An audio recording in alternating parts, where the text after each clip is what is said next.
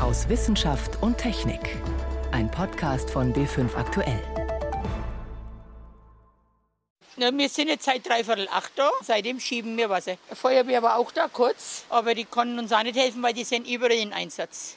Hier in Untersteinach sagen Bewohner, dass sie das in der Form noch nicht gesehen haben. Dann ist der Bach hinter dem Gelände über die Ufer getreten und hat dann den Getränkemarkt wieder großflächig überflutet. Hochwasser rund um Bayreuth und Bamberg im Allgäu und Oberbayern. Was wir letztes Jahr im Mai an Regen vermisst haben, ist dieses Jahr innerhalb von zwei Tagen runtergekommen. Mal Dauerregen, mal Dürre. Auf was müssen wir uns speziell in Bayern einstellen, wenn sich das Klima erwärmt? Dazu gleich mehr. Außerdem in Deutschland sind erstmals Kinder nach einer Gebärmuttertransplantation auf die Welt gekommen. Wir fragen, warum dieser Eingriff kontrovers diskutiert wird. Wir wollen wissen, ob Windkraftanlagen tatsächlich Insektenkiller sind und für die Bauindustrie wird der Sand knapp. Wir fragen nach möglichen Alternativen. Doch die Sendung begleitet sie Martin Schramm. Innerhalb von 48 Stunden hat es in manchen Regionen von Bayern so viel geregnet wie sonst im ganzen Monat. Vollgelaufene Keller, gesperrte Straßen, überflutete Äcker waren die Folgen. Vor einem dramatischen Hochwasser sind wir zwar noch mal verschont geblieben, aber der starke Regen passt gut zu den Szenarien, die Forscher für Bayern vorhersagen, wenn sich das Klima erwärmt. Mehr Hochwasser, mehr Hitzewellen, mehr Dürreperioden. Die Extreme werden in vielen Regionen weltweit zunehmen. Was das konkret für Bayern bedeutet, versuchen Forscher im Projekt Climax herauszufinden. Sebastian Kirschner berichtet. Der Klimawandel wird auch an Bayern nicht spurlos vorbeigehen, sagen Geografen der Ludwig-Maximilians-Universität in München. Sie haben untersucht, ob auch bei uns die Zahl der Überschwemmungen zunehmen wird, ob sie extremer werden und vor allem in welchen Regionen. Im Projekt Climax haben die Wissenschaftler riesige Datenmengen statistisch untersucht. Ihre bisherigen Ergebnisse sind beunruhigend, sagt der Leiter des Projekts, Ralf Ludwig von der LMU. Wir sehen in unseren Simulationen eine allgemeine Abnahme von Abfluss in den bayerischen Flussgebieten, mit Ausnahme der Alpenflüsse. Aber, und das ist das Entscheidende, die extremen Hochwasserereignisse nehmen zu. Also wir müssen davon ausgehen, dass die Hochwasserspitzen vor allen Dingen in Südbayern deutlicher zunehmen werden. Bei allen Alpenflüssen, die auch einen Gletscheranteil haben beispielsweise. Die Isar zum Beispiel, der Inn, vor allen Dingen die Salzach, der Lech, die Iller. In Nordbayern wird das Wasser in den Flüssen im Laufe dieses Jahrhunderts noch stärker abnehmen als bisher. Das wird dazu führen, dass das Wasser auch langsamer durchs Bett fließt. Gleichzeitig, so zeigen es die Klimamodelle, wird in anderen Regionen die Zahl der Extremereignisse steigen. Sprich, die Flüsse werden häufiger ihr Bett verlassen und Land überschwemmen. Und das bringt massive Herausforderungen mit sich, sagt Holger Komischke. Er ist beim Landesamt für Umwelt zuständig für Klimawandel und Wasserhaushalt. Für die Landwirtschaft einerseits bedeutet es natürlich, wo kommt das Wasser her? Und wenn stark Regen fällt, was passiert mit dem Abtrag im Endeffekt? Also von den Feldern, was geht kaputt? Und der Forst ist natürlich interessiert genauso, wie seine Wälder dann unter diesen Bedingungen auch funktionieren. Und ein Wasserwirtschaftsamt natürlich ganz konkret möchte dann schon wissen, wo geht es hin mit den Hochwasserentwicklungen in der Zukunft, damit sie dann halt lokal überlegen können, wie sie damit umgehen. Mit den Klimarisiken umgehen, sich auf mögliche Folgen einstellen – Genau dabei soll Climax helfen. Mit Hilfe von Simulationen können die Forscher berechnen, wann das Niederschlagsrisiko wo steigt. Beispiel Starkregen. Der ist nach wie vor nur sehr schwer vorherzusagen. Solch heftige Niederschläge treten in der Regel so kurz und kleinräumig auf, dass man sie ohne Simulationen eigentlich nicht erfassen kann. Genauso problematisch sind immer längere Zeiträume, in denen zu wenig Wasser da ist, sagt Ralf Ludwig. Das ist vor allen Dingen die Sorge, die auch, glaube ich, in Nordbayern die größere Rolle spielen wird, auch längerfristig, für die ganze Bewirtschaftung von Wasserressourcen, aber auch für die Landwirtschaft, für die Energiewirtschaft, wenn man so will. Eine Energiewirtschaft, die auf erneuerbaren Energien basiert, wird auch betroffen sein von Folgen des Klimawandels. Also etwas, was bis jetzt gar nicht so sehr im Fokus der Öffentlichkeit steht, was aber berücksichtigt werden muss. Längere Trockenperioden hätten überall dort Konsequenzen, wo zum Beispiel Betreiber thermischer Kraftwerke einen Fluss stark nutzen. Diese Anlagen brauchen Kühlwasser. Ein anderer Bereich ist die Schifffahrt. Sinken die Pegelstände, können Schiffe nur noch eingeschränkt auf dem Rhein-Main-Donau-Kanal oder dem Main fahren. Und mit erhöhter Wassertemperatur sinkt zum Beispiel auch der Sauerstoffgehalt. Das bedroht das Leben von Fischen. Trotz der düsteren Prognosen sieht Holger Komischke vom Landesamt für Umwelt aber auch Chancen. Das ist ja ein weiter wie bisher Szenario. Das heißt, wenn wir keinen Klimaschutz machen, kommt das raus bis Ende des Jahrhunderts. Also es kann auch als Motivation dienen, ganz konkret zu zeigen, da ist Klimaschutz notwendig, da müssen wir handeln, weil sonst kommt es so. Eine Fortsetzung von Climax ist deshalb auch schon geplant. Denn schon jetzt ist klar, vermehrt extreme Hochwasser werden in der Zukunft nur das eine Problem in Bayern sein. Die andere, viel größere Herausforderung sehen die Wissenschaftler ab Mitte des Jahrhunderts auf uns zukommen.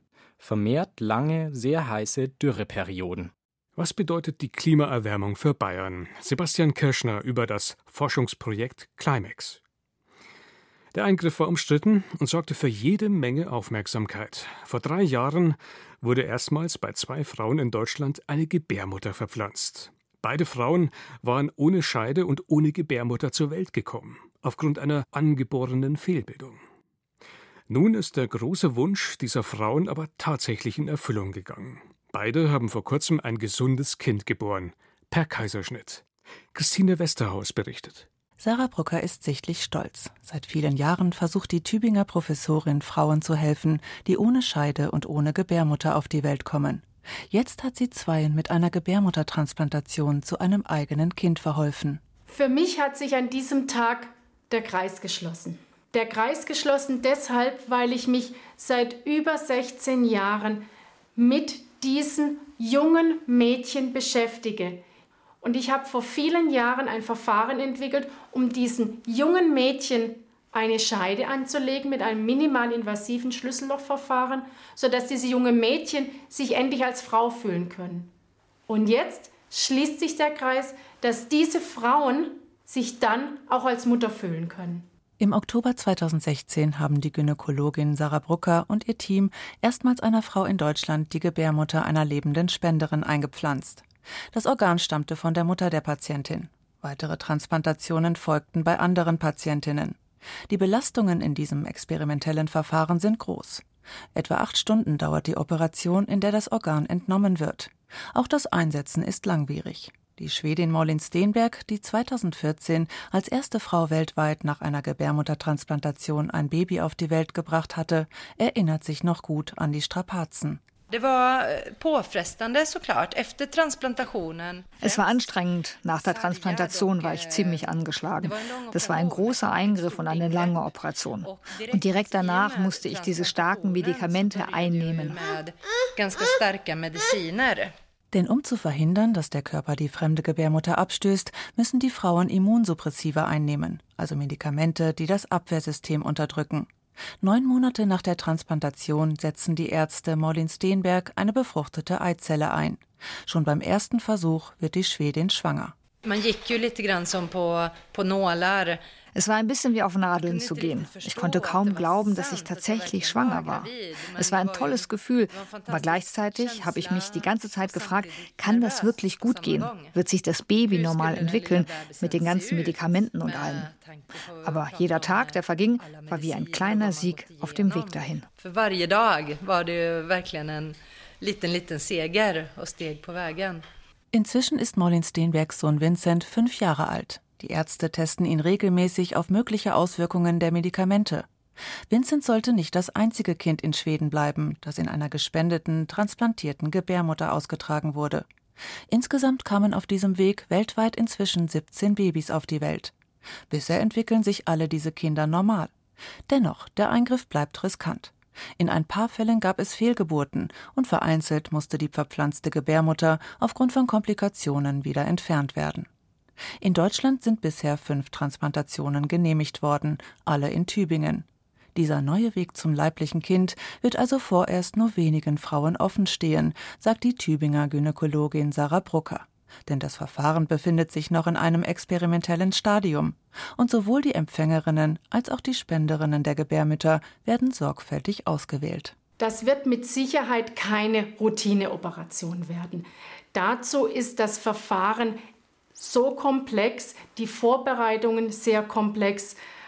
Auf der anderen Seite gibt es aber ungefähr 15.000 Frauen in Deutschland, die entweder sehr früh ihre Gebärmutter verloren haben oder noch nie eine besessen haben. Allerdings wird auch nur für einen Bruchteil der Kinderwunsch so groß sein, dass sie sagen, ja, ich möchte eine Gebärmuttertransplantation. In Deutschland sind erstmals Kinder nach einer Gebärmuttertransplantation auf die Welt gekommen. Ein Beitrag von Christine Westerhaus. Eine Modellrechnung vom Deutschen Zentrum für Luft- und Raumfahrt sorgt für jede Menge Wirbel. Windkraftanlagen würden demnach unzählige Insekten töten. Sommertag für Sommertag ein Milliardengemetzel. Das klingt nicht gut und entfacht nun hitzige Debatten unter Gegnern und Befürwortern von Windkraftanlagen. Doch wie belastbar sind die Ergebnisse dieser Studie tatsächlich? Und vor allem, welche Folgerungen kann und muss man daraus ableiten? Jenny von Sperber berichtet. Jedes Jahr bleiben an den Rotorblättern von deutschen Windkraftanlagen 1200 Tonnen Insekten kleben und sterben. Das hat Franz Trieb vom Deutschen Zentrum für Luft- und Raumfahrt mit einer Modellanalyse berechnet. Solche Hochrechnungen sind beim DLR sein Job. Und diesen Job macht er gewissenhaft. Das sagt auch der Insektenexperte Thomas Schmidt vom Senckenberg-Institut. Die Studie, die ist gut gemacht und die ist auch solide. Und es ist auch gar keine Frage, dass an diesen Windrädern etliche Insekten kleben bleiben. Was das wirklich für eine Bedeutung hat, das ist meiner Meinung nach ziemlich schwer noch einzuschätzen. Die Zahl 1200 Tonnen ist so schwierig einzuschätzen, weil es keine Vergleichszahlen gibt. Ob das jetzt besorgniserregend ist oder eher unerheblich, das ist offen. Der Autor Franz Trieb schlussfolgert deshalb selbst, Zitat, es besteht weiterer Forschungsbedarf, um herauszufinden, wie relevant diese Menge für die Stabilität der schwindenden Insektenpopulation ist. Trotzdem kocht seine Studie jetzt plötzlich in der Öffentlichkeit hoch. Die Windkraft sei möglicherweise der Grund für das große Insektensterben, heißt es in verschiedenen Medien und bei Windkraftgegnern. Es wird mittlerweile so wild diskutiert, dass Franz Trieb nur noch schriftlich auf unsere Fragen antwortet, denn sein Eindruck ist, seine Ergebnisse werden missverstanden. Was sagen Insektenexperten wie Thomas Schmidt zu der Vermutung, die Windkraft sei schuld am Insektensterben? Halte ich für grundfalsch. Die Windräder treffen ja nur die Insekten, die sich überhaupt in solche Höhen hinauf bewegen. Das heißt, all die Insekten, die unten am Boden sitzen, also all die ganzen Laufkäfer und ganz viele Schmetterlinge, die nicht nach oben fliegen, die können überhaupt nicht von den Windrädern betroffen sein. Vom Insektenschwund sind sie aber sehr wohl betroffen, sagt Schmidt. Die Insekten, die tatsächlich in der Höhe der Windräder fliegen, sind nur ein Bruchteil aller Insektenarten, erklärt auch Andreas Segerer. Er ist Präsident der Münchner Entomologischen Gesellschaft, einer großen insektenkundlichen Vereinigung. Ihm ist es wichtig klarzustellen, dass Insekten von Haus aus an massenhafte Verluste angepasst sind, denn sie sind ja natürlicherweise das Futter für ein ganzes Milliardenheer von kleineren und größeren Tieren. Und Insektenpopulationen reproduzieren sich sehr schnell, das heißt, die können hohe Verluste durchaus wieder ausgleichen, wie es auch Autoverkehr und Licht in der Nacht, aber wohl auch Windräder insgesamt sind. Diese menschengemachten Todesfallen für Insekten, die gibt es, keine Frage. Aber sie können nicht einer der Gründe für das massenhafte Insektensterben sein, sagt Segerer. Die wahren Gründe sind seit vielen Jahren erkannt. Und das sind nämlich diejenigen Faktoren, die die Lebensräume der Insekten beeinträchtigen und nicht das Schicksal des einzelnen Individuums. Die intensive Landwirtschaft und der Flächenfraß mit Überdingung und Pestiziden und Ausräumung der Landschaft. In den Tropen ist es dann auch noch der Klimawandel. Auch das Bundesamt für Naturschutz hat mittlerweile eine Stellungnahme veröffentlicht. Das Insektensterben sei eine weltweit festgestellte Entwicklung, heißt es darin, auch in Regionen, in denen es noch gar keine Windräder gibt. Die Fachwelt ist sich offenbar einig, Windräder sind nicht die Ursache fürs Insektensterben. Trotzdem taucht Triebs Bericht weiterhin im Zusammenhang mit dem Insektensterben auf. Unversehens steht er mitten im politischen Streit zwischen Windkraftbefürwortern und Windkraftgegnern. Die Diskussion ist irgendwie auch ein bisschen bizarr mittlerweile, sagt Insektenforscher Thomas Schmidt. Also ich halte nicht die Studie für ein Ablenkungsmanöver, aber was jetzt mit der Studie gemacht wird, halte ich auch irgendwo für eine Art Ablenkungsmanöver. Ich habe irgendwie so das Gefühl, dass damit jetzt gegen die Windkraft geschossen werden soll. So ist der Bericht zur Munition in einer heißen politischen Debatte geworden, obwohl er genau betrachtet keiner Seite Argumente liefert. Sorgen Windräder für ein erhöhtes Insektensterben? Ein Beitrag von Jenny von Sperber war das. Sie hören B5 am Sonntag aus Wissenschaft und Technik im Studio Martin Schramm. Es klingt zunächst wie ein schlechter Witz. Auf unserem Planeten wird der Sand knapp. Wo es doch vor allem in der Wüste mehr als genug davon geben müsste, Möchte man meinen. Doch von wegen. Sand ist nach Wasser einer der wichtigsten Rohstoffe, vor allem für die Bauindustrie. Der weltweite Bauboom hat daher zu einer regelrechten Sandknappheit geführt, mit dramatischen Folgen für die Umwelt. In vielen Regionen weltweit wird der Sand regelrecht geplündert. Einer der größten Sandimporteure ist inzwischen das kleine Singapur. Von dort berichtet Holger Senzel. Auch in Singapur bringt der Sandmann die Träume. Der winzige Stadtstaat Singapur gehört zu den 20 kleinsten Nationen der Welt, hat große Ambitionen und wenig Platz. Also wird in die Höhe und die Tiefe gebaut und das Meer aufgeschüttet. Und dafür braucht man Sand. Viel Sand. Erst haben wir den Sand unserer Hügel abgegraben, erklärt dieser Vorarbeiter, dann vom Meeresgrund geschöpft aber inzwischen müssen wir mehr und mehr Sand importieren. Um 20 Prozent ist Singapur seit den 60er Jahren ins Meer gewachsen. 5,6 Millionen Menschen auf einer Fläche so groß wie Hamburg. Auch die unzähligen Großbaustellen dürsten nach Sand für Zement und Beton. Und so ist Singapur heute größter Sandimporteur der Welt. Ein schmutziges Geschäft, klagt diese Reportage an, weil das reiche Singapur seinen Sand aus den armen Nachbarländern beziehe, mit illegal eingeschmuggeltem Sand seine Küste vergrößere. Singapore is being accused of expanding its coastline with illegally dredged sand from neighboring states. Denn legal ist Sand kaum noch zu bekommen. Die meisten Nachbarn Singapurs haben den Export inzwischen verboten. Kambodscha erließ vergangenes Jahr den sogenannten Sandbann, nachdem der arme Staat mehr als 72 Millionen Tonnen nach Singapur geliefert hatte. Doch das hatte schwerwiegende Folgen für die Umwelt, sagt George Bolton von der UN-Beobachterkommission. Die Fischpopulation und damit die Fischerei etwa nahmen großen Schaden. Es ist außerdem ein unglaublich korruptes Geschäft. Eine Menge Politiker haben sich bereichert am Sandbusiness und nahezu nichts von den Millionen Umsätzen ist auf Regierungskonten angekommen. Eine regelrechte Sandmafia hat sich nach dem Bann etabliert und schmuggelt den kostbaren Baustoff illegal nach Singapur. Die Regierung bestreitet, davon zu profitieren, und die privaten Bauunternehmer schweigen.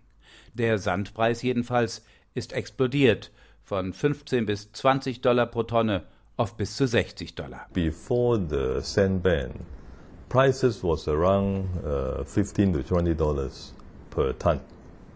Um, today uh, it is in the region of 50, 60 dollars. Dadurch steigen Baukosten und damit natürlich auch Mieten und Immobilienpreise, die ohnehin Weltspitze sind in Singapur. Vielleicht hilft aber auch die Wissenschaft. Bei den jüngsten Projekten experimentiert Singapur mit Techniken, die weniger Sand benötigen. Und manche Forscher, auch in Deutschland, experimentieren bereits mit Verfahren, um Sand irgendwann vielleicht komplett ersetzen zu können beziehungsweise Sand so aufzubereiten, dass er auch für die Bauwirtschaft geeignet ist. Helmut Nordwig berichtet. Eigentlich wäre auf der Welt genug Sand da. Die Wüsten sind voll davon. Aber im Beton hat Sand die Aufgabe, den Druck der Belastung zu verteilen, und dazu müssen die Körnchen Ecken und Kanten haben, wie es bei Sand vom Strand der Fall ist. Wüstensand ist dagegen vom Wind rundgeschliffen. Forscher experimentieren mit einem Verfahren, um Sand aus der Wüste doch zu nutzen. Dirk Hebel, Spezialist für nachhaltiges Bauen am Karlsruher Institut für Technologie. Es gibt gewisse Bakterienstämme. Wenn man diese Bakterienstämme gemeinsam mit Wüstensand kultivieren lässt, entwickelt das Bakterium, scheidet es Calcium aus, und dieses Calcium könnte diese etwas runden Kügelchen zusammenbilden in größere Bröckchen. Und diese Bröckchen wiederum sind geeignet, neue Druckverteilungen aufnehmen zu können. Ein US-Unternehmen produziert auf diese Weise in kleinem Stil Ziegel aus Wüstensand. Wie sie sich langfristig bewähren werden, ist noch nicht klar. Genauso wenig bei einem anderen Verfahren einer thüringischen Firma, die Wüstensand mit einem Klebstoff vermischt. Polymerbeton nennt sich das Ergebnis, ein möglicher Baustoff der Zukunft.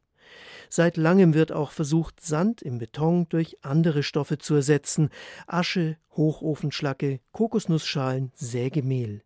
Bisher wenig erfolgreich. Eine gleichbleibende, garantierte Betonqualität bekommt damit noch niemand hin. Dirk Hebel will der Sandknappheit daher anders begegnen. Erstens mit mehr Häusern aus Holz und anderen natürlichen Materialien. Zweitens untersucht er, wie wir im Endeffekt Kreisläufe etablieren können. Also um im Endeffekt die Ressource mehrmals zu gebrauchen und nicht nur einmal zu gebrauchen. Das hat mittlerweile so ein bisschen Fahrt aufgenommen, gerade im Bereich Beton. Und große Forschungsprojekte beschäftigen sich damit, wie kann man im Endeffekt auch Beton recyceln und den nochmal einsetzen, um die Originalressource Sand zu schonen. Diese Maschine der Fraunhofer Gesellschaft könnte dafür die wichtigste Voraussetzung liefern, nämlich die zahlreichen Baumaterialien zu sortieren, die bei einem Abbruch anfallen. Noch ist sie ein Prototyp, der in einen Umzugskarton passt. Benjamin Timmerbeil schüttet oben zerkleinerte Betonbröckchen und Ziegelbruchstücke hinein. Ein Förderband fährt das Material in eine Zone, die mit einer Infrarotkamera bestückt ist. Sie erkennt die Materialunterschiede optisch und aufgrund dessen können wir halt dann das Material unterscheiden und sortieren. Das Aussortieren selbst, das geschieht über die Druckluftdüsen und die werden Echtzeit angesteuert. Das heißt also in dem Moment, wo wir die Materialien erkennen, können wir dann kurz Zeit später das sofort sortieren. Druckluft pustet die Steinchen je nach Material in eine andere Richtung. So fallen sie ziemlich sortenrein an. Nach Angaben der Fraunhofer Gesellschaft zu rund 90 Prozent. Und das sogar bei Körnchen, die nur einen Millimeter klein sind. Solche Sortierverfahren sind in der Industrie bereits bewährt. Das ist eine Technologie, die ist vielfältig anwendbar. Zum Beispiel gerade bei Plastik wird die eingesetzt im Bereich von Weintraubensortierung, Kaffeebohnensortierung. Also ist ein sehr weites Feld. Nun also auch Baustoffe. Die Fraunhofer Forscher wollen aber nicht einfach kleine Gesteinskörnchen statt Sand zu frischem Beton mischen, das ist bisher nämlich nur in sehr engen Grenzen erlaubt. Aber der Sandknappheit wirken sie trotzdem entgegen. Sie machen andere Baumaterialien aus dem sortierten Material. Zum Beispiel erste Muster eines sogenannten Porenbetonsteins, in den Luft eingeschlossen ist. Auch diesen Ziegelersatz mit guter Wärmedämmung sehen Experten als eine mögliche Alternative zu konventionellem Beton.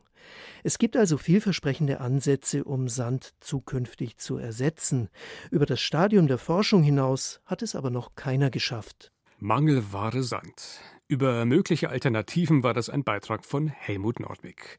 Und damit geht der Wochenrückblick aus Wissenschaft und Technik zu Ende. Im Studio war Martin Schramm.